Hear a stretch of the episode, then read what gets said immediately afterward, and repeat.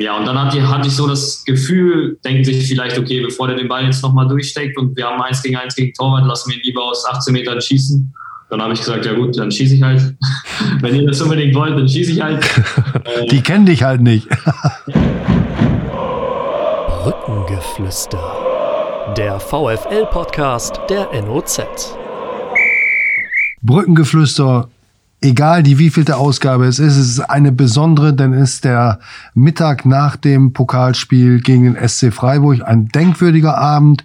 Und wir sitzen hier, mein Kollege Benjamin Kraus und ich, Harald Pistorius, im Videochat zusammen mit zwei VfL-Spielern, die beide nicht richtig glücklich gucken können, obwohl sie überschüttet worden sind mit Lob. Wir haben auf der einen Seite Sebastian Klaas, gestern Torschütze zum 2 zu 1, Osnabrücker Junge, und Benny, du stellst bitte unseren zweiten Gast vor.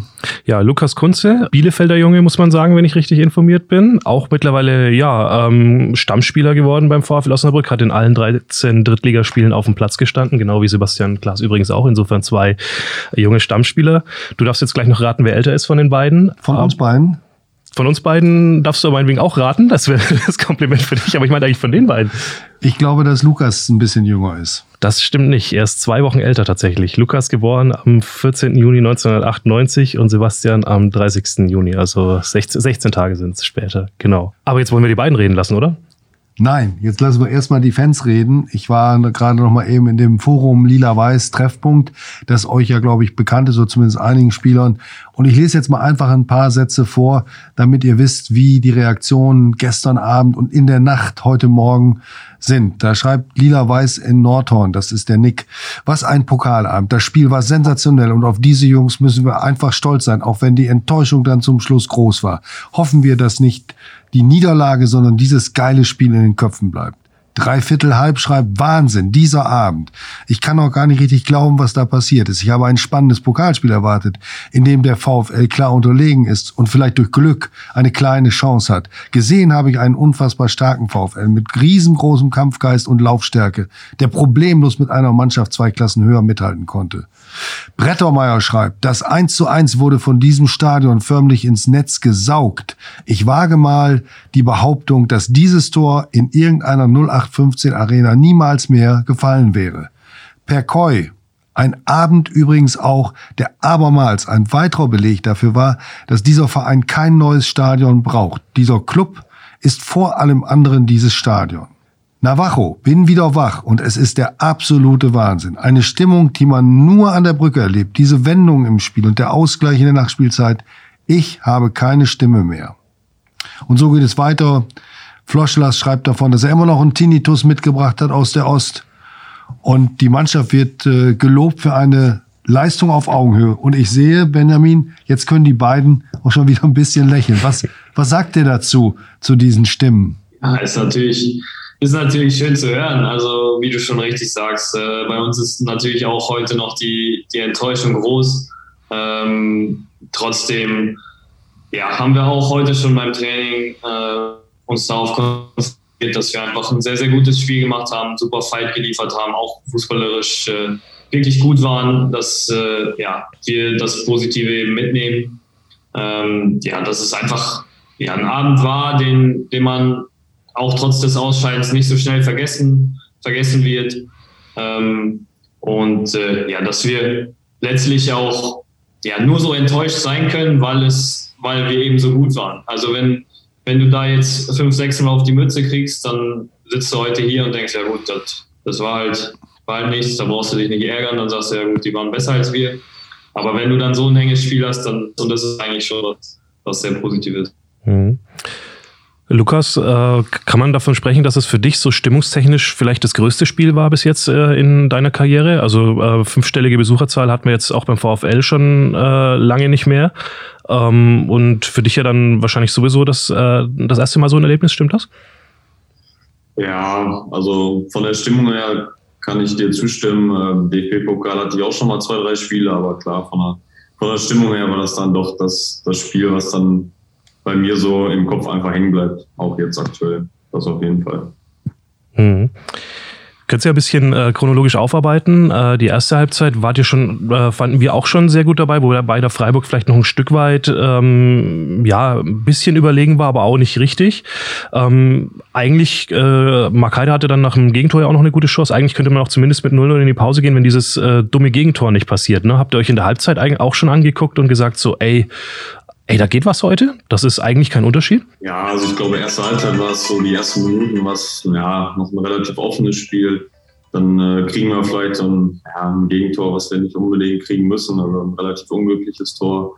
Ähm, aber ich denke, wir haben auch dann gesehen in der ersten Halbzeit, dass auch vieles möglich ist. Wir können ja auch das 1 anschießen mit Heidi, das wäre ja auch möglich gewesen. Und ähm, der Halbzeit hat der Trainer auch gesagt, so Jungs, hier ist heute absolut was drin, die kann man heute schlagen und äh, ich denke mal, das haben wir dann in der zweiten Halbzeit auch gut gezeigt, dass wir dann auch gegen so eine Mannschaft halt auch gut mithalten können und dann das Spiel sogar noch drehen können. Die Freiburger, denen dieses Tor natürlich eigentlich hätte in die Karten spielen müssen. Sie haben es nicht so genutzt, wie das zu erwarten war.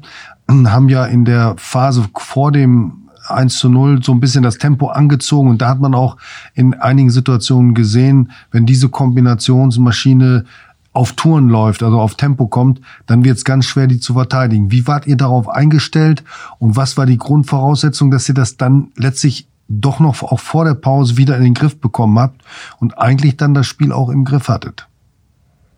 Ja, also ich glaube, Freiburg, wie gesagt, ist ja aktuell auch eine Top-Bundesliga-Mannschaft, äh, äh spielerisch. Also wie gesagt, wenn man da so, äh, ein paar Sachen nicht hundertprozentig umsetzt, wenn du nicht richtig anläufst, dann ist es halt schwierig gegen die und das äh, kann man dann nur als Kollektiv irgendwie lösen. Und das haben wir dann, glaube ich, so nach 20, 30 Minuten immer besser in den Griff bekommen und waren dann eigentlich so vor der Halbzeit dann auch besser drin und haben das ja dann in der zweiten Halbzeit und dann der Verlängerung ja auch nochmal deutlich besser umgesetzt. Und so kann man dann auch eine Mannschaft wie Freiburg halt äh, ja, gehörig unter Druck setzen. Mhm. Das war äh, für uns schon äh, begeisternd zu sehen, wie ihr das gemacht habt. Richtig äh, das Tempo nach der Pause auch nochmal angezogen im Offensivspiel. Da gab es dann so zwei, drei Szenen, wo die Freiburger auch wirklich in höchster Not, ja, wie so, wie so ähm, ein Team, das sich eben auf Augenhöhe befindet oder sogar drunter den Ball auf die Tribüne kloppen musste, weil sie eben in, in akuter Bedrängnis waren. Oder Fouls ziehen mussten. Ne? Genau, haben ein paar, einige gelbe Karten auch kassiert. Ähm, Sebastian, dann lief das Spiel so wie oft zuletzt in der dritten Liga, viele Chancen gehabt, überlegen, spielerisch gut, aber das Ding ist ewig nicht gefallen. Ähm, wie schwer war es denn da auch im Kopf, äh, dran zu bleiben, äh, bis 90 plus 7 dann endlich die Erlösung kam? Ja, also so schwierig ist es dann nicht. Also man, man konzentriert sich natürlich nur darauf, dass, dass noch was geht. Man wirft alles nach vorne. Ähm, dann in der letzten Aktion ich glaube ehrlicherweise, der Schiri wollte schon vor dem Foul an äh, Florian Kleinhansel, glaube ich, war es, wollte er schon abpfeifen, beziehungsweise mit dem Pfiff und nur weil gleichzeitig das Foul passiert, lässt er den Freischuss noch ausführen, der geht direkt zur Ecke, dann kommt die Ecke. Äh, ich stand da im Rückraum und dachte, oh Gott, Pipo ist auch schon vorne, also das ist wirklich das allerletzte Ding. äh, habe hab auch noch gehofft, vielleicht fällt der Ball bei mir runter, weil im Rückraum war natürlich auch niemand mehr. Ich glaube, alle 22 Spieler waren in dem Moment im 16er von Freiburg. War ja. natürlich auch komplettes Chaos, aber äh, dran geglaubt haben wir mit Sicherheit noch. Und äh, ja, das hat sich dann auch ausgezahlt. Mhm. Was für ein Moment, oder? Also die Erlösung, endlich ist er drin. Äh, der Sprint zur Eckfahne, das war einer dieser äh, legendären Brückenmomente. Ich glaube, äh, Lukas, du bist von der Bank dann auch äh, direkt dahin gesprintet, oder? Ja, absolut. Ich glaube, wir sind alle sofort aufgesprungen und äh, Richtung Google, Richtung äh, Eckfahne gelaufen war schon ein sehr spannender Moment auf jeden Fall. Mhm. Und dann ging es äh, in die Verlängerung. Ähm, kräftetechnisch, ähm, also gut, bei euch beiden war es jetzt vielleicht nicht so das Problem, ihr habt euch ja sozusagen die Klinke in die Hand gedrückt, äh, euch sozusagen abgelöst. Ähm, äh, paar Jungs hatten aber dann schon echt, hat man richtig gemerkt, hinten raus, die die 120 äh, Minuten in den Beinen hatten, hat man dann gesehen, klar, aber ähm, ihr konntet die Power auch dann in der Verlängerung weitergehen, auch wenn ihr es dann vielleicht ein Stück weit äh, mehr aus der Tiefe organisiert habt, ne, Sebastian? Ja, genau. Also ich glaube, das hat uns auch teilweise ganz gut getan, dass wir äh, zwangsläufig gegen so einen Gegner auch dann mal tiefer, tiefer stehen, äh, die Räume eng machen. Da muss man nicht so viel die, die Wege auf den zweiten Ball nach hinten machen, die, beziehungsweise man muss die Wege natürlich machen, aber die sind nicht ganz so weit, wie als wenn man vorne presst und der Gegner schlägt das Ding direkt lang. Ähm, das hat uns ein bisschen geholfen, denke ich. Dann hat uns, glaube ich, auch sehr geholfen, dass wir von der Bank viel äh, Qualität noch reingebracht haben ähm, dass wir auch Akzente nach vorne gesetzt haben einfach und nicht äh, nicht nur verteidigt haben, die Dinge auf die Tribüne gejagt haben, sondern äh, gerade vorne auch, wenn ich da an Chance denke, wie viel, wie viel Bälle er gehalten hat, wie viel 1 gegen 1 Situationen er aufgelöst hat, dann, wie du gesagt hast, eben Fouls gezogen hat. All das gibt natürlich Entlastung. Die Jungs, die von Anfang an gespielt haben, ja, sind alle über den Punkt hinausgegangen, sind äh, wahrscheinlich alle ihren Saisonrekord äh, an Laufstrecke gelaufen. Ähm, ja, und ich denke, dass das dann irgendwie dazu geführt hat, dass, ja, dass wir so lange ähm, mehr als mithalten konnten und auch noch Akzente nach vorne, vorne setzen können, konnten. Jetzt müssen wir ein bisschen über, über dein Tor sprechen. Ähm, ab welchem Moment war für dich klar, dass du das Solo mit dem Schuss abschließt? Es ist ja noch, es gab ja noch zumindest eine Abspielmöglichkeit auf rechts, vielleicht auch zur anderen Seite, das habe ich jetzt nicht mehr so genau vor Augen. Ähm, ich habe auf der Tribüne spontan gesagt, den macht er selbst. Und du hast ja noch mal den Kopf hochgenommen, genau visiert, aber Wann ist die Entscheidung gefallen oder kann man das gar nicht? Ist das Intui, reine Intuition? Ja, direkt. Also ich hatte nicht direkt die Entscheidung im Kopf zu schießen. Äh, die Situation, ich hatte ja einen relativ weiten Weg zum Tor. Ähm, ja, wusste erstmal, okay, ich habe viel Platz, ich dribbel an, habe mich noch ein, zwei Mal umgeschaut, wie, wie nah hinter mir jemand ist, ob ich Zeit habe, äh, mir eine gute Entscheidung auszusuchen. Ähm, hatte dann Andrew noch rechts von mir gesehen, wusste auch, okay, es sind, ist wahrscheinlich so ein 2 gegen 2, links war auch noch jemand, aber auch ein Gegenspieler. Ähm, dann ja, ist immer das Motto eigentlich erstmal lange auf die Kette zudribbeln, bis, bis man den Gegner zu irgendwas zwingt. Ähm, ja, und dann hatte, hatte ich so das Gefühl entwickelt, okay, ich glaube, Freiburg ist eher darauf aus, mich eher schießen zu lassen. Sie lassen eher, denken sich vielleicht, okay, bevor der den Ball jetzt nochmal durchsteckt und wir haben eins gegen eins gegen Torwart, lassen wir ihn lieber aus 18 Metern schießen. Dann habe ich gesagt, ja gut, dann schieße ich halt. Wenn ihr das unbedingt wollt, dann schieße ich halt. Die kennen dich halt nicht. nee, Quatsch. Dann, ja. ja. man probiert einfach die, die beste Entscheidung zu treffen, auch trotzdem, trotz des ganzen Drucks und der Anspannung dann möglichst lange sich alle Optionen offen zu halten und dann die bestmögliche Entscheidung zu treffen. Ähm, ja, dann habe ich die Entscheidung getroffen, halt selbst abzuschließen und habe das mit Überzeugung getan und äh, auch das wurde dann belohnt. Mhm. Trainer hat äh, vorhin bei uns im Interview gesagt, das war deswegen gut, weil äh, es war nicht nur einfach draufgeballert, sondern es war schon auch äh, platziert. Ne? Also du wolltest ihn dahin haben, wo er hin ist. Ja, ich wollte ihn schon, äh, schon in die Ecke, sage ich mal.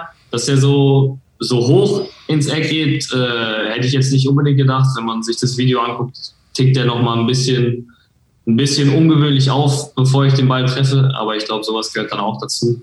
Ähm, natürlich, es war jetzt kein kein Abschluss, der ganz, ganz blind war. Und äh, ich bin, bin froh, dass ich mir auch vorher da die Zeit genommen habe, nochmal äh, den Blick halt hochzunehmen mhm. und äh, kontrollierten Abschluss, Abschluss zu suchen.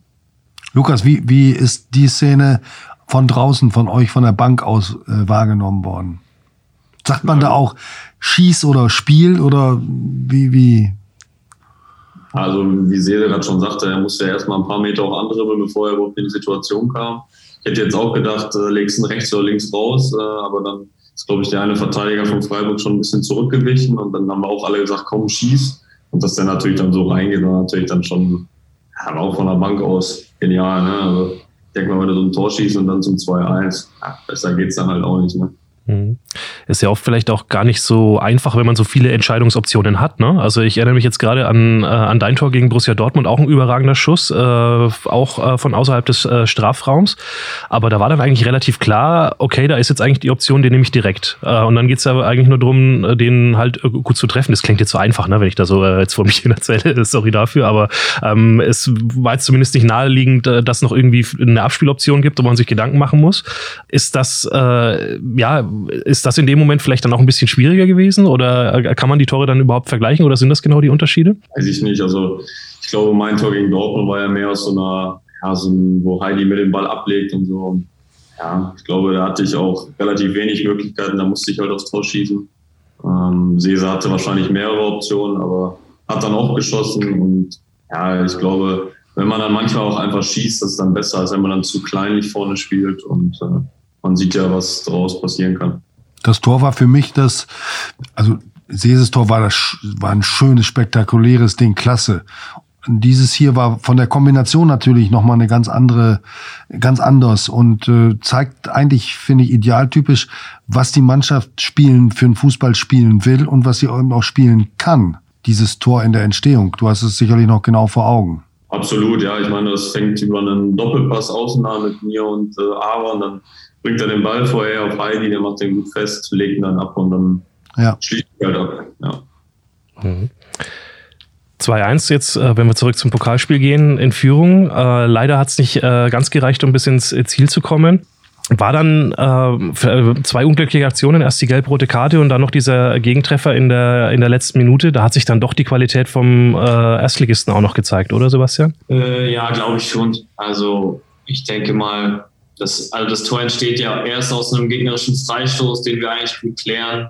Ähm, dann positionieren sie sich sehr gut auf den zweiten Ball, äh, spielen qualitativ den Ball vorne rein und dann äh, ja, gewinnen sie wieder den zweiten Ball, weil sie gut positioniert sind. Und was dann wirklich Qualität ist, ist, glaube ich, die, die Ruhe, mit der sie das dann außen im 3 gegen 2 oder so relativ einfach ausspielen und den Ball dann mit viel Qualität, ohne Hektik, mit einem, ich glaube, der Höhler war es, mit wirklich, ja, mit einer Idee vorne reinspielen, auch wenn es die 120. Minute ist, äh, lässt sich so eine Mannschaft dann nicht aus der Ruhe bringen, sondern vertraut auf, auf die Qualitäten, ist da technisch brutal sauber, ähm, köpft das Ding halt rein. Ja, das ist schon, schon eine Qualität, die, die, man, die man sieht, dass, dass diese Spieler einfach das Vertrauen haben, die Überzeugung haben, die technischen Fertigkeiten haben und sich darauf, darauf dann auch verlassen, auch wenn die, die äh, Drucksituation sehr groß ist. Äh, das, das denke ich schon, dass man das in der Situation gerade,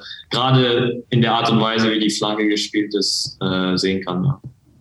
Wobei das ja auch, das ja auch etwas ist, was der Trainer Daniel Scherning von euch verlangt, dieses, diesen Glauben und dieses Vertrauen in die eigene Stärke. Ihr habt ja eigentlich in keinem Spiel euch bewusst zurückgezogen äh, oder zurückgesteckt, sondern ihr habt immer diesen, diese Überzeugung gezeigt, wir wollen das spielen, was wir können und wollen. Ähm, wie wird sowas im Alltag vermittelt? Es ist ja leicht zu sagen, wir spielen jetzt diesen Fußball, wir spielen mutig, wir attackieren früh, wir setzen den Gegner unter Druck. Das zu sagen ist das eine. Wie wird das im Training, im Alltag, in den Besprechungen wirklich so weitergegeben an die Mannschaft, dass es dann so funktioniert? Ja, es wird natürlich einfach in erster Linie immer wieder eingefordert. Ähm, wir versuchen auch den Fokus immer darauf zu legen, dass es, dass es nicht wichtig ist, wie viele Fehler man macht oder dass der Fehler nicht wichtig ist, ähm, sondern dass es wichtig ist, wie wir darauf reagieren. Wir wollen mutig spielen. Wir versuchen, ähm, ja, uns gegenseitig immer zu ermutigen, dass unsere Verteidiger nach vorne verteidigen, dass unsere Flügel ins 1 gegen 1 gehen, dass unsere zentralen Mittelfeldspieler Dynamik nach vorne entwickeln. Ähm, das wird erstmal immer wieder vom Trainerteam eingefordert, logischerweise auch trainiert. Ähm, wir wollen immer aktiv sein. Ähm, wir haben ja, Trainingsformen, in denen es viel darum geht, aktiv zu sein, auch aktiv zu sein, wenn man den Ball verloren hat, direkt ins Gegenpressen zu gehen, sich gar nicht damit zu beschäftigen, ja, was hätte man jetzt besser machen können mit dem Ball. So, nein, der Ball ist verloren, jetzt pressen wir gegen, das ist der beste Moment. Ähm, ja, so wird es so wird's einfach immer wieder eingefordert. Daran, daran messen wir auch unsere Spiele häufig, ob wir, ob wir eher in einen Reaktionsmodus kommen oder eher ins Agieren agieren kommen. Ähm, ja, wie gesagt, die Trainingseinheiten sind auch darauf ausgelegt, häufig, häufig solche Übungen, die, äh, ja, die da den Schwerpunkt legen. Lukas, inwieweit gibt es denn da einen Unterschied zu deinem alten Verein SV Rödinghausen? Also wirklich auch so Interesse gefragt, weil ich die jetzt von hier aus nicht so genau auf dem Zettel habe. Wie ist denn da gespielt worden? Äh, war das da genauso? Ist, oder ist es für dich jetzt eine komplette Umstellung und ein ganz großer Sprung, äh, dieses aktive, diese aktive Spielweise? Hm, großer Umschwung würde ich jetzt nicht sagen. Also Natürlich spielt man in Rödinghausen anderen Fußball als jetzt hier in Osnabrück, keine Frage. Ähm, aber ich glaube, so, so. Inwiefern? Weiß ich nicht. Das kann man halt immer schlecht vergleichen, weil, wie gesagt, Regionalliga wird dann auch anders gespielt als dritte Liga. Und ähm, ja, ich glaube, es ist auch immer so, was, was man für einen Trainer hat, was der so für, für einen Grundgedanken vom Fußball hat. Es gibt ja eher Trainer, die sagen, komm, wir spielen etwas abwartender. Und, äh, Aber bei Enrico Maaßen ging es doch auch eher in die aktive Richtung, oder? Ja, ja, absolut. Also da war auch so Gegenpressing relativ weit oben. Und, äh, ja, das auf jeden Fall. Mhm. Lass uns noch kurz über das äh, Elfmeterschießen reden, äh, Sebastian. Ab wann war denn klar, dass du äh, schießt? Wusstest du vorher schon, ich schnapp mir ein? Ja, ich habe mir schon gedacht, dass, dass ich zu den äh, Jungs gehöre, die, die auf der Liste vom Trainer stehen. Äh, der Trainer hat gesagt, Danne, Danne organisiert das. Äh, dann habe ich mich schon in Richtung Danne auch selber orientiert, weil ich schon gedacht habe, okay, ich will, ich will einen schießen, also wenn du mich jetzt fragst, dann mach ich das. Äh, da hat er auch relativ schnell mich genannt, habe ich gesagt, ja, okay, dann schieße ich den zweiten. Also es war so, ja, Flo, schießt du? Ja, gut, schieß den ersten, ja. Dann hat er gefragt, okay, sehe du den zweiten? Ja, kein Problem. So, da war, war relativ klar. Also wenn man, wenn man als Einwechselspieler reinkommt, noch relativ frisch ist, sage ich mal, von den Beinen, wenn man auch ein Tor schießt, dann ist man, glaube ich, schon in der Position auch zu sagen, okay, ich übernehme die Verantwortung. Ähm, äh, hat auch in dem Moment natürlich das Selbstbewusstsein zu sagen, okay, ich, ich jag das Ding rein. Ähm, und äh, deshalb war für mich schon, schon relativ früh klar, okay, ich werde ich werd wohl einen nehmen. Ja. Lukas, versuch du mal zu beschreiben, was, was ähm, passiert in so einem Moment mit einem Spieler, der raus ist ist man vielleicht sogar ein ganz kleines bisschen erleichtert, dass man in dieser, in diese äh, schwierige Situation nicht mehr kommt? Ja, das weiß ich nicht. Also ähm, klar, man sagt immer Elfmeter, wenn man verschießt, ist man der Blöde, aber es gehört ja auch ein bisschen zum Fußball dazu, einfach ein bisschen Verantwortung zu übernehmen. Ich meine, ich war dann, glaube ich, ab der 60. 60. glaube ich, raus. Ähm, ich meine, an diesem großen, in Anführungsstrichen, Spektakel habe ich ja dann auch nicht teilgenommen, auf dem Platz zumindest, dann neben dem Platz. Ähm, aber ich glaube, das Wichtigste ist einfach dann, die ganze Mannschaft zu unterstützen, weil, wie gesagt, das kannst du irgendwie nur so als Kollektiv regeln. Ja, und auch beim Elfmeter. Das ist, ähm, wie gesagt, mal trifft man, mal verschießt man, da kann man auch keinen Vorwurf machen. Da muss man eher den Jungs ein Kompliment machen, die sich da hinstellen und genau. sagen, den Ball und äh, übernehmen Verantwortung. Ich halte es letztlich für eine Lotterie. Absolut. Mhm. Spannend war ja auch das, äh, die Reaktion des Publikums danach, als dann feststand, äh, dass äh, der VfL halt raus ist nach dem finalen Fehlschuss dann von Andrew Botenleiter. So ein, zwei Sekunden Stille, aber dann kam sofort der aufmunterte Applaus. Ne? Ähm, habt ihr das, nimmt man das wahr als Spieler in so einem Moment? Und wenn ja, äh, wie kam das an bei euch? Ja, also ich glaube schon, diese zwei, drei Sekunden, diese Stille, die hat, glaube ich, jeder wahrgenommen, weil halt jeder wusste, wir sind jetzt raus und äh, Freiburg ist weiter. Aber natürlich merkt man das, wenn die Fans dann applaudieren und klatschen und das einfach so anerkennen, was wir da an dem Abend geleistet haben. Also das, denke ich mal, hat jeder Spieler dann auch wahrgenommen. Mich würde noch mal interessieren, wie ihr auf ein Elfmeterschießen, auf die Möglichkeit eines Elfmeterschießens vorbereitet werdet im Training, äh, sowohl äh, fußballerisch als auch mental. Kann man Elfmeterschießen üben? Wird das getan? Ähm, wie, wie geht ihr damit um? Die These draußen ist ja oft, Elfmeterschießen kann man nicht üben, weil man den Druck nicht simulieren kann. Ja, ist, ich weiß es selber nicht. Also ich bin der Meinung, es ist schwierig. Man braucht es nicht zu viel zu üben. Ich habe jetzt, äh, wir haben ein paar Jungs, die schießen nach gefühlt jedem Training ein, zwei Elfmeter. Ähm, ich glaube, es ist gut, dass man sich vielleicht zu Beginn der Saison mal einen, einen Rhythmus aneignet, auf den man sich dann verlassen kann. So einen Rhythmus zum, vom Anlaufen her zum Beispiel. Äh, wenn man jetzt meinen Elfmeter zum Beispiel gestern anschaut, sieht man auch, dass ich erst mittig starte, dann so zwei seitliche Schritte mache, dann relativ langsam anlaufe und dann einen guten Winkel zum Ball habe. Ich glaube, das hilft ein bisschen, einfach eine Routine zu bekommen, dass man, wenn man da hingeht, auch weiß, okay, so, so mache ich das jetzt. Das gibt nochmal ein Stück mehr Sicherheit. Aber ich weiß nicht, ob es jetzt, ja, wie, wie ihr schon sagt, die Drucksituation kannst du im Training einfach nicht, äh, nicht nachstellen. Äh, das funktioniert nicht.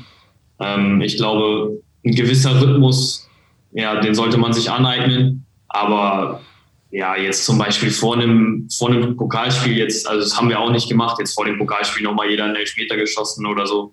Das haben wir jetzt auch nicht explizit trainiert, weil ich glaube, das, das funktioniert auch nicht. Also, Siehst du es ähnlich, Lukas? Ja, muss ich sehr so zustimmen. Also ich glaube, Elfmeter kann man zwar trainieren, aber ich glaube, diese ganze Drucksituation im Spiel mit äh, im Stadion, Stimmung und so und ja, das ist halt schwierig. Und äh, ich glaube, das ist auch so ein bisschen typenabhängig. Manche können mit diesem Druck einfach besser umgehen. Denen ist das in Anführungsstrichen scheißegal. Ja, manche, die machen sich dann halt im Kopf und sind dann halt vielleicht etwas unruhig. Und ja, das ist dann schwierig zu trainieren. Schaut man eigentlich auf den Torwart? Äh, der Benjamin Obhoff hat uns hinterher nach dem Spiel seine Trinkflasche gezeigt und da standen irgendwie wohl ein paar Notizen drauf zu den äh, Schützen vom, vom VfL. Ähm, jetzt hat ja Philipp Kühn auch ein bisschen durchaus was gemacht, um so ein bisschen Aufmerksamkeit auf sich zu ziehen, sage ich jetzt mal. Äh, nimmt man das als äh, Schütze wahr oder versucht man das irgendwie komplett weg zu ignorieren, damit man halt gar nicht aus seinem äh, Konzentrationsmodus rauskommt? Ja, also bei mir war es so, ich habe das nicht selber wahrgenommen mit der Flasche aber es gibt Spieler bei uns, die das, die das gesehen haben, die das wahrgenommen haben und die das auch dann in die Mannschaft getragen haben, ähm, weil das natürlich auch Sinn macht. Also wenn man wirklich ein Spieler ist, der häufig dieselbe Ecke wählt und der weiß, ich habe die letzten vier Elfmeter alle unten links geschossen. Und da ist jetzt ein Torwart, der hat eine Trinkflasche und äh, der hält sich anscheinend auch daran, wo die Schützen so hinschießen. Dann weiß ich, okay, dann nehme ich heute mal vielleicht die andere Ecke. Bei mir war es jetzt so, ich hatte mich schon relativ früh festgelegt, okay, ich werde diese Ecke wählen, so oder so. Und ich habe jetzt in der Vergangenheit noch nicht so viele Elfmeter. Also ich, ich glaube nicht, dass ich auf dieser Flasche war, ehrlicherweise, weil ich weiß nicht, welchen Elfmeter der da drauf haben soll. Von daher habe ich mir gedacht, ja, es ist eh wurscht. Aber ich kann zum Beispiel sagen, dass Lukas Kuganik, der wusste, okay, der steht wohl auf dieser Flasche, äh, der schießt gerne mal unten links und hat sich deshalb halt für die andere Ecke entschieden, was dann auch funktioniert hat. Ähm, also es gibt sicherlich Spieler, die das, die das wahrnehmen und äh, das ist dann auch gut, ähm, weil es einfach auch Spielern helfen kann, die wirklich jedes Mal irgendwie dieselbe Ecke nehmen oder so. Aber jetzt bei mir gestern hat es keine Rolle gespielt, weil es einfach so gefühlt der erste Elfmeter wirklich, äh, oder nicht nur gefühlt, es war der erste Elfmeter im Profifußball. Also da war jetzt nicht, nicht äh, die Frage, ob ich da auf der Flasche stehe, sondern das, ja. das war mir eigentlich klar, dass ich da vermutlich, dass er keine Ahnung hat, wo ich hinschieße. Aber man hört schon, Harald, es ist vielleicht nicht nur Lotterie, es ist auch ein bisschen Psychologie dann schon auch dabei. Möglicherweise. Hinterher weiß man es immer besser. Man kann sich das ja aussuchen, wie das ist. Ähm, ich würde gerne nochmal zurückgehen vor das Elfmeterschießen. Es gab eine äh, Szene, den Platzverweis für Chance Simakala, der umstritten war. War nicht die einzige, nach meiner Auffassung, umstrittene Schiedsrichterentscheidung. Für mich eine Schlüsselszene war sogar die Situation gleich nach der Pause, als Heidi im, wie ich finde, grenzwertigen, aber immer noch korrekten äh, Körpereinsatz sich durchsetzt, glaube ich, gegen Kevin Schlotterbeck und eine klare Torchance gehabt hätte. Er hat den Ball ja dann noch reingeschoben, da war er schon abgepfiffen. Weiß ich nicht, ob man das in einem körperbetonten Fußball hm, äh, abpfeifen muss. Dann geht's aber weiter bis zu diesem Platzverweis. Wie habt ihr den wahrgenommen? Einige sagen, dass Chance das provoziert hat, unnötig seine Mannschaft geschwächt hat in der Situation. Ähm, andere meinen, dass der Schiedsrichter dort äh, dasselbe Maß hätte anlegen müssen wie bei anderen Zeitspielversuchen der Freiburger, wo er dann ja einfach nur die Zeit draufgepackt hat und keine persönliche Strafe ausgesprochen hat. Wie habt ihr die Situation und die Folgen? Ich meine, Ihr habt beschrieben, dass ihr durchaus an der Grenze eurer physischen Möglichkeiten wart und dann nochmal mit einem weniger. Das ist schon eine Schwächung. Ja, also ich habe die Situation auch so gesehen. Ich äh, ja, war schon natürlich auch mit auf der Seite des Einwurfs, hatte so das Gefühl, okay, er macht den Einwurf wahrscheinlich. Ich glaube, das war auch das Hauptproblem. Er hat sich den Ball genommen und hat, man hatte schon den Eindruck, okay, er will den Einwurf machen. Und dann hat er den Ball nochmal abgegeben. Ähm, ja, wahrscheinlich bewegt sich der Schiri da schon im Regelwerk, wenn er da die gelbe Karte zeigt. Ähm, ich wusste dann auch direkt, ah, Mist, der hat schon gelb. Also, was macht der? Aber ich glaube, ja, Chance war sich in der Situation, ich glaube nicht mal, dass er das so auf dem Schirm hatte, dass er unbedingt Zeitspiel machen wollte, sondern er hat sich zwar den Ball genommen, weil er der nächste Spieler war, hat den auch trocken gemacht, hat geguckt, ob er einwerfen kann, aber da hat er sich wie das immer eigentlich ist. Also der Flügel macht im Normalfall ja keinen Einwurf, also es ist ja immer der Außenverteidiger, den Ball dahingelegt, hat, äh, äh, ja, kriegt dann dafür die gelbe Karte. Ich glaube, wie ihr schon sagt, bei Freiburg hat er auch nicht jedes Mal die gelbe Karte gezückt. Ähm, für, für ja, einiges auch an Zeitspiel. Ich glaube, Grifo hat er für eine ähnliche Aktion auch gelb gegeben, beziehungsweise er hat da kann man sagen, wenn man sich die gelbe Karte gegen Grifo anguckt für das Zeitspiel, das war auch beim Einwurf, da ist offensichtlich, der will einfach nicht einwerfen, bis er gelb kriegt. Also das, das war bei Chance, glaube ich, nicht der Fall. Ähm, ja, es war schon 50-50-Situation wahrscheinlich. Ähm, genau wie bei Heidi, die, das Duell mit, mit Schlotterbeck ist meines Erachtens auch 50-50. Ähm, wenn, er, ja, wenn er ein bisschen mutiger ist, der Schiri lässt er das vielleicht laufen. Aber ja, da gehen die Schiedsrichter häufig dann eher auf Nummer sicher. Man, man hatte auch das Gefühl, dass der Verteidiger ein bisschen darauf wartet, dass irgendwie ein Kontakt kommt und dass er fallen kann. Äh, wenn man das als Schiri erkennt, kann man vielleicht noch, noch ein bisschen eher weiterlaufen lassen. Äh, aber dann, ja, die Schiedsrichter dann meistens eher auf der sicheren Seite und sagen, okay, dann pfeife ich es im Zweifel lieber ab. Dann, damit nehme ich ein bisschen weniger Einfluss aufs Spiel, als wenn ich das jetzt hier weiterlaufen lasse, da fällt ein Tor raus und das ist eine, eine klare Fehlentscheidung. Schade natürlich auch für Chance Makala gewesen, ne? der ja ein super Spiel gemacht hat, auch nach seiner Einwechslung, super viele äh, äh, gute Dribblings gemacht hat zur Entlastung, Ball behauptet, auch äh, gute Angriffe kreiert. Äh, Lukas, du kennst ihn ja auch, auch aus Rödinghausener Zeit, aus, aus Rödinghausener Zeiten schon. Äh, was er für Qualitäten hat beim VfL ist jetzt gerade irgendwie ist er in so einer unglücklichen Phase, wo er es oft dann so ein bisschen unter Wert äh, vielleicht gesehen wird, weil er es nicht so einbringen kann. Trifft es das? Ja, das ist eine gute Frage. Also ich kenne Chance jetzt natürlich schon durch das letzte Jahr auch so ein bisschen länger und denke mal, da wusste auch jeder und weiß auch jemand, äh, weiß auch jeder, was für Qualitäten er hat, so technisch versiert, äh, gutes Dribbling, er kann sich gut durchsetzen und äh, ja, ich weiß jetzt nicht, ob ihm das so ein bisschen abhanden gekommen ist. Vielleicht kann er das im Moment nicht so auf den Platz bringen. Aber äh, wer Charts kennt, der weiß eigentlich, dass er da relativ schnell wieder rauskommt. Und ich meine, wenn er an die Leistung anknüpft, wie er es jetzt gegen äh, Freiburg gemacht hat, dann bin ich mir ziemlich sicher, dann äh, wird er auch in der Liga die Leistung äh, wieder so auf den Platz bringen. Da mache ich mir gar keine Sorgen. Es gibt Pokalspiele, da wächst eine Mannschaft über sich hinaus, hat ein Quäntchen Glück und äh, liefert ein tolles Spiel. Bei euch war es eigentlich so, dass ihr das, was ihr in der Saison äh, euch aufgebaut habt, äh, fast perfekt auf die Strecke gebracht hat gegen einen starken, ganz starken Gegner. Was glaubt ihr, könnt ihr aus diesem Spiel mitnehmen für die Liga? Wie wird sich das auswirken? Ja, wir können natürlich erstmal Selbstvertrauen mit, mitnehmen, äh, wenn man so ein Spiel macht. Dann, äh, ja, dann sollte man das Selbstvertrauen auch trotz des, des Ausscheidens äh, mitnehmen, das Selbstbewusstsein, ähm, die positiven Dinge so oder so mitnehmen. Ähm, man kann auch ehrlicherweise ja, ein bisschen was vom Gegner mitnehmen, finde ich, in ihrer Spielweise. Wenn man dann schon mal so einen guten Bundesligisten da hat, ist es auch auch interessant zu sehen, wie, wie sie immer die Ruhe bewahren, wie sie auch relativ einfachen Fußball spielen, wirklich nichts Kompliziertes machen, einfach nur klar sind in ihren Aktionen, nehmen den Ball an, spielen den nächsten freien Mann an, bis sich irgendwie eine Möglichkeit ergibt. Ähm, ja, aber gestern, finde ich, hat man auch wieder gesehen, dass wir einfach jeden Gegner bespielen können mit unseren Ideen, mit unserem Gegenpressing, mit unserem Umschaltverhalten, mit unserem Spiel mit dem Ball, ähm, aber auch mit äh, ja, mit, mit dem Spiel auf den zweiten Ball, ich glaube, dass wir, dass wir da mittlerweile relativ variabel sind, äh, was, was auch in der dritten Liga sehr, sehr gut ist, weil wir da auch Mannschaften haben, die sich gegen uns nur hinten reinstellen werden, wo wir dann andere Lösungen brauchen als gegen Mannschaften, die, die dann mit, mehr mitspielen werden. Äh, ich glaube, dass, dass uns das auch, auch weiterhilft und äh, ja, also diese Dinge sollten wir auf jeden Fall mitnehmen. Mhm. Lukas, äh, ähnliche Sichtweise, vielleicht gerade auch mit Blick auf das Spiel am Montag in Lotte gegen Ferl. Ähm, geografisch so ein bisschen deine Ecke, hätte ich jetzt äh, fast gesagt. Ähm, wenn man auf die Namen guckt, ähm, könnte man sagen, boah, Favorit VfL, klar, aber ähm, wer die Ferler kennt, weiß ja auch, äh, das wird alles andere als einfach da. Ja, absolut. Äh, also ich bin erstmal auf Seses Meinung, muss man ein bisschen Selbstvertrauen mitnehmen. Ähm, ja, fair, keine Frage, ist eine, ist eine ganz schwierige Mannschaft. Äh, haben sich äh, ja so das letzte Jahr so in der dritten Liga mehr oder weniger etabliert, spielen dieses Jahr eigentlich auch äh, eine gute Runde. Und ähm, ja, wir müssen einfach versuchen, so diese ganzen Sachen, die wir im Spiel gegen Freiburg wirklich dann auch gut gemacht haben über weite Strecken, dass wir das dann halt auch gegen Fair so abliefern. Ähm, und dann sagt der Trainer immer ganz gerne, ist die Wahrscheinlichkeit auch groß, dass wir das Spiel gewinnen.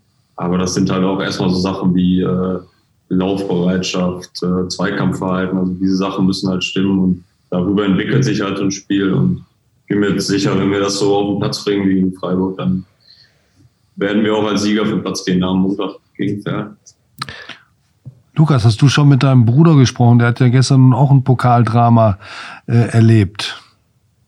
Äh, leider noch nicht. Ähm, die sind, äh, also er ist gestern, glaube ich, äh, mitten in der Nacht angekommen. Da war ich dann schon leider am Schlafen, aber das werden wir sicher heute im Laufe des Tages nochmal nachholen.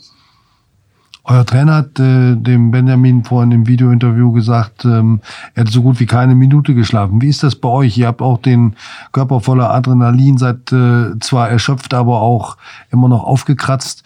Wie ähm, geht man dann nach so einem Spiel in den Nachtmodus über? Habt ihr noch mal Fernsehbilder geguckt äh, oder oder Oder kann man überhaupt schlafen? Also ich äh, habe selber, obwohl ich nur Zuschauer war und ein bisschen gearbeitet habe, auch gebraucht bis, bis, bis drei, bis ich irgendwie einigermaßen runtergekommen Ja, bin. aber das lag natürlich daran, dass du im Stehen an der Theke nicht schlafen konntest. Ja, so schön wäre es gewesen. Ich habe den ganzen Quatsch noch online gestellt. Ja, also bei mir ist es so, ich kann nach, gerade nach so Abendspielen nicht gut schlafen, weil einfach der Kopf und äh, auch der Körper allein schon noch, ja, noch voll auf Hochtouren läuft, weil der normale Rhythmus nicht da ist. Gestern bin ich in die Kabine gegangen, da war es 10 nach 12 und ich dachte, ich sehe nicht richtig, weil man fühlt sich hellwach. Ähm, ich habe ja, ich komme dann meistens nach Hause. Wenn ich allein zu Hause bin, schaue ich meistens nochmal das Spiel an oder Szenen des Spiels, weil ich so oder so weiß, okay, ich kann nicht jetzt nach Hause kommen, ins Bett gehen und, und schlafen. Dann liege ich da drei Stunden mit offenen Augen. Ähm, ja, jetzt gestern äh, ja, habe ich noch einen Film geschaut mit meiner Freundin. Dann irgendwann gegen 4 Uhr, glaube ich, sind wir dann ins Bett gegangen. Äh, da bin ich aber auch nicht direkt eingeschlafen. Äh, dann bin ich wahrscheinlich, was weiß ich, 4.30 Uhr, vielleicht um 5 Mal eingeschlafen, werde dann aber auch in Sondernacht äh, dann um 6 wieder wach, um 7 wieder wach. Um 8 war ich dann nochmal wach und äh, habe dann gedacht, ja gut, jetzt bist halt wach, stehst halt auf, weil pennst du eh nicht wieder ein. Also man schläft schon nicht, nicht gut, einfach aufgrund der ja, mentalen Erlebnisse und auch aufgrund, dass der Körper noch auf Hochtouren läuft, braucht man da schon eine gewisse Zeit, um runterzufahren. Zumindest ich. Bei dir auch, Lukas, oder ist, bist du ein anderer Typ?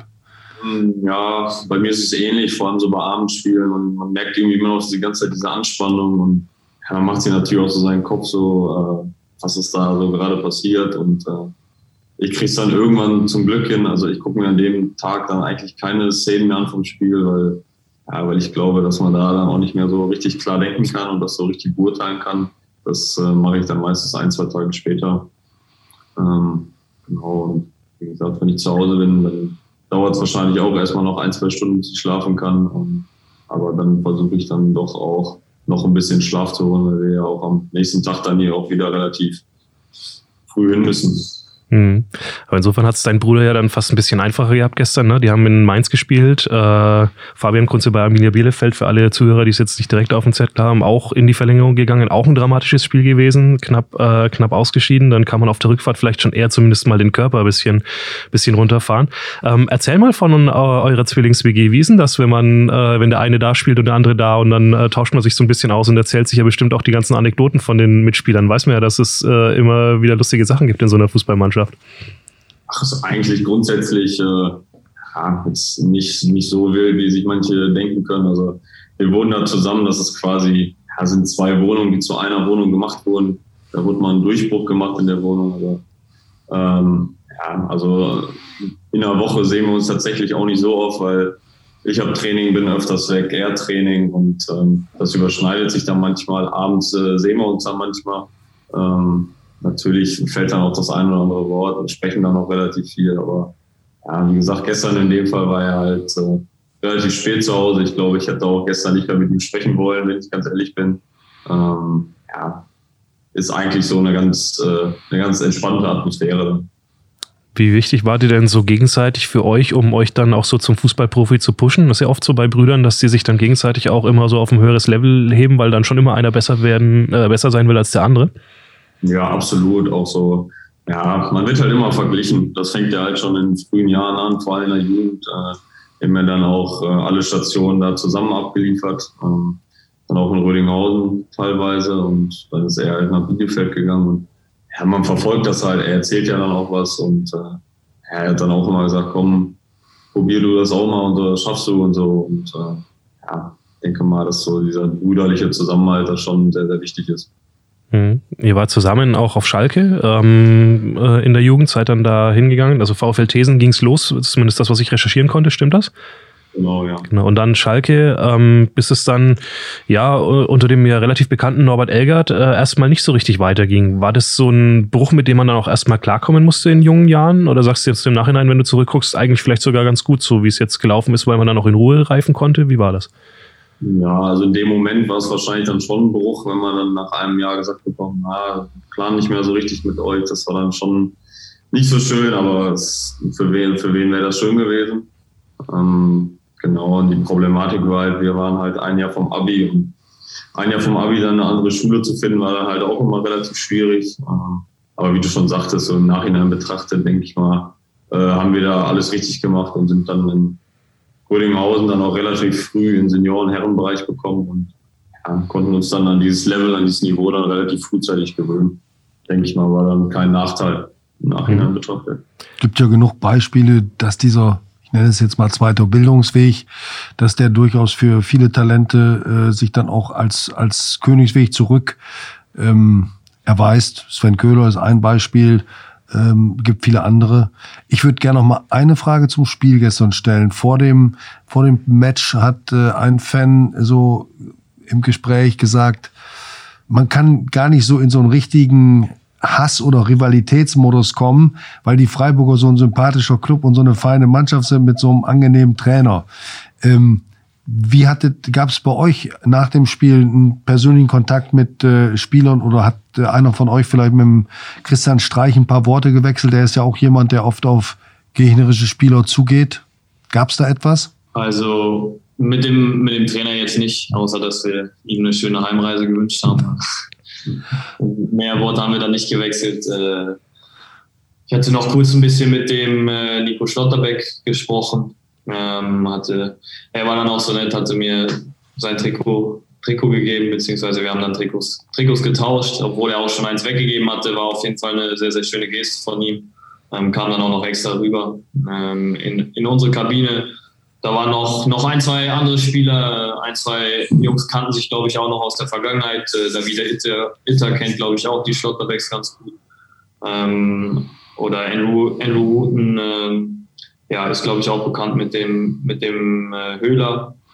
Ähm, während des Spiels war es auch okay. Also die, bei aller Rivalität waren das schon, ja, gibt es schon auch mal die eine oder andere Situation, wo man vielleicht kurz miteinander redet. Äh, ich kann mich an eine Situation erinnern, die ich gesehen habe, wo, wo die Situation mit Chance war, wo er seine erste Gelbe bekommt, wo so eine kurze Routebildung äh, ist. Da, da läuft Trappo ziemlich schnell hin, holt Chance dann da weg, äh, wird dafür dann auch noch von, äh, von Maxi Eggestein abgeklatscht und äh, kriegt dafür noch ein Lob. Also das war schon schon, schon ordentlich. Äh, trotzdem ist Freiburg auch auf dem Platz, äh, wenn es ums Fußballspielen geht, eine eklige Truppe.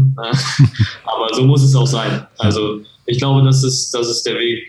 So, so muss es auch gehen. Äh, alles, alles im, im sportlichen Bereich, äh, da, da darf es zur Sache gehen und dann außen drumherum, ähm, ja, ist es, glaube ich, ist, ist Fair Play, Fair Play dann schon das, das oberste Gebot und sehr, sehr wichtig für den Sport. Mhm. Maxi Eggestein hier ganz spannend. In der ersten DFB-Pokalrunde in Osnabrück verloren, in der zweiten DFB-Pokalrunde in Osnabrück gewonnen. Fragt man sich, was er jetzt in der dritten Runde macht, aber ähm, mal schauen. Ähm, ist ja immer ganz spannend, wenn sich Spieler untereinander kennen. Wie war denn das eigentlich bei euch beiden? Habt ihr euch, habt ihr euch vorher gekannt, ähm, Lukas, äh, Sebastian, oder habt ihr euch jetzt erst in, äh, in Osnabrück äh, kennengelernt? Da kommt was, die lachen beide. Nee, also wir äh, ja gut, also wir kennen uns jetzt persönlich nicht so gut, sage ich jetzt mal, aber wir haben früher schon immer gegeneinander gespielt. Das ging, glaube ich, damals in einer Westfalen-Auswahl. Also das waren so Stützpunkt-Vergleichsspieler mehr oder weniger. Ähm, haben wir schon immer gegeneinander gespielt und ja, da kannte man sich dann auf jeden Fall dann schon relativ früh. Ja, wir waren auch beide in zwei relativ erfolgreichen Stützpunkten und das waren dann immer relativ heiße Duelle. Mhm. Ähm, also daher das Grinsen, alles klar. Ging es zur Sache. Ja, schon ein bisschen. Super.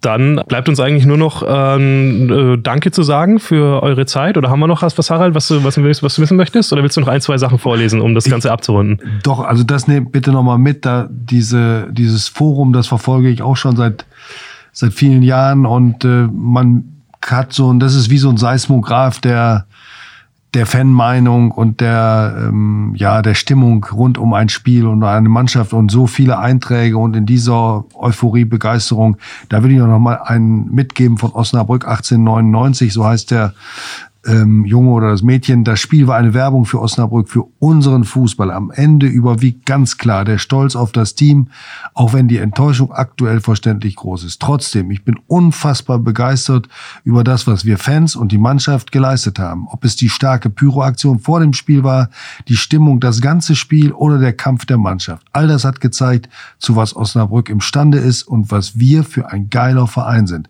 Alles für Osna, für Lila-Weiß. Ja, das soll mein Schlusswort gewesen sein. Und äh, Benny bedankt sich jetzt nochmal bei euch beiden, aber ich tue das natürlich auch. Das war toll, dass ihr heute am Tag nach dem Spiel euren freien Nachmittag so begonnen habt. Danke. Genau, und so spontan vor allem Dingen. Da seht ihr dann auch mal, nicht nur ihr plant von Spiel zu Spiel, wir planen auch immer nur von Podcast zu Podcast. das mag jetzt eine Floskel sein, aber es ist halt wirklich die Wahrheit. Ähm, und deswegen umso mehr vielen Dank, dass ihr uns da auch so spontan äh, weitergeholfen konntet. Ich glaube, da konnten wir den Fans auch was draußen Gutes tun. Das war das NOZ Brückengeflüster nach dem DFB-Pokalspiel des VfL Osnabrück gegen den SC Freiburg. Wir sind gespannt auf Montag in Lotte gegen Ferl, wünschen äh, nicht nur euch beiden, sondern der ganzen Mannschaft viel Erfolg dafür. Bleibt gesund, dreimal auf den Tisch geklopft, toi toi toi, das ist sowieso das Wichtigste. Und Wollen wir schon verraten, wer nächste Woche bei uns ist? Oder? Können wir machen. Der große Experte ist da. So ist es. Ähm, jetzt hätte ich fast gesagt Heiko Flottmann, aber das ist natürlich Quatsch. Janik Flottmann ist auch Quatsch. Daniel Flottmann ist es, der äh, beim SV Rödinghausen spielt. Da schließt sich dann auch ein Kreis wieder. Am Samstag witzigerweise bei den Sportfreunden Lotte. Am Montag würde er Experte sein bei eurem Spiel in Lotte gegen Ferl. Bei Magenta, genau. Genau, alles richtig gesagt. Komplizierte Welt, aber so ist es. Und danach, am Dienstag, ist er bei uns äh, im Podcast und wird uns zu all diesen Sachen äh, berichten, wie es dazu gekommen ist. Und natürlich werden wir dann über euer Spiel in Lotte gegen Fell reden. Vielen Dank fürs Zuhören. Das war der NOZ Podcast Brückengeflüster auf dieser Spotify, Apple, Google Podcasts, das auf notz.de, in der Notz News, überall da abrufbar, wo ihr ihn finden könnt. Vielen Dank fürs Zuhören und bis bald mal wieder. Danke und ciao, ciao.